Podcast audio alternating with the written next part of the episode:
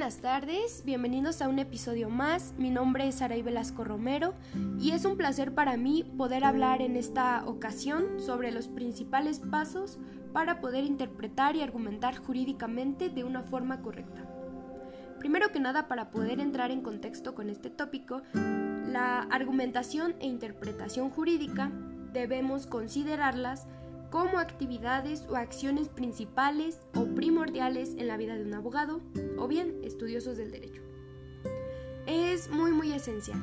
Y digo esto porque un buen abogado siempre va a saber cómo interpretar y argumentar correctamente, independientemente del área en el que como jurista se desenvuelva. Para esto he establecido algunos pasos que nos van a ayudar con este tema. El primero, para mí, es que la mejor forma de hablar jurídicamente es a través de hacer un silogismo jurídico, que lleve una premisa mayor, una premisa menor y una conclusión. La premisa mayor no es más que, por ejemplo, transcribir los artículos que nos van a servir de plataforma para iniciar nuestro argumento.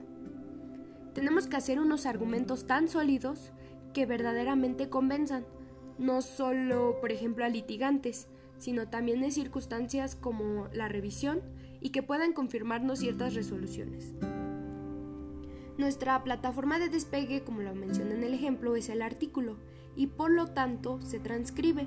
Pero antes de esto debemos hacer una interpretación de ese artículo, ya sea una interpretación histórica, genética, teológica, literal, ontológica, sistemática, etc porque hay veces que las normas quieren decir probablemente otras cosas.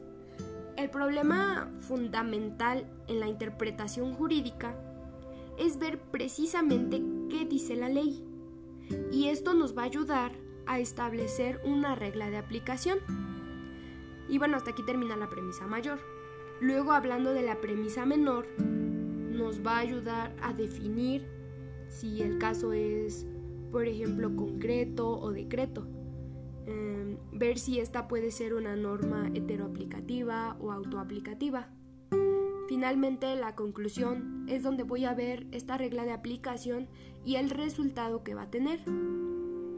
Aquí podemos aplicar el argumento deductivo, ya que si nuestras premisas son ciertas, la conclusión también tiene que ser cierta. El, el, siguiente paso es apoyarnos de la retórica para poder persuadir a la audiencia a través de un discurso argumentativo que lleve un argumento efectivo. Y dentro de este argumento debe haber una pretensión, razones suficientes, garantía y...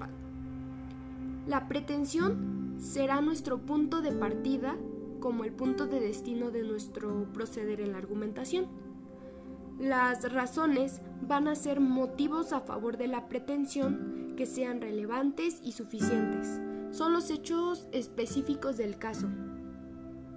En cuanto a la garantía, mm, son reglas, principios, enunciados generales, definiciones o máximas de la experiencia que permiten o autorizan el paso de las razones a la pretensión.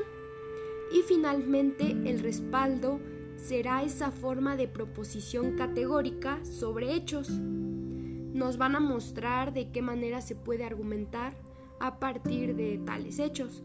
Son las normas, las tesis, los principios y los derechos fundamentales. El siguiente punto o paso es el reforzamiento de la oratoria, y este punto considero que va más apegado a la argumentación el saber cómo comunicarse, dominar estas técnicas, las debemos de ver como un área de oportunidad, de buscar formas de superarnos. Por ejemplo, se puede saber mucho sobre una materia específica, pero si no se sabe cómo exponer y compartir mediante el diálogo, no se va a poder transmitir este conocimiento de manera efectiva. Sabemos que para hacer posible la argumentación es necesaria la utilización de un discurso y este discurso debe darnos la justificación o premisas eficientes. Es necesario que identifiquemos qué es lo que pretendemos hacer, ya sea justificar, discutir, defender, condenar, convencer, etc. El cuarto paso y que va más enfocado a la interpretación es el buen uso de la hermenéutica y la retórica, que nos van a ayudar a reconocer el verdadero significado de las palabras escritas y verbales.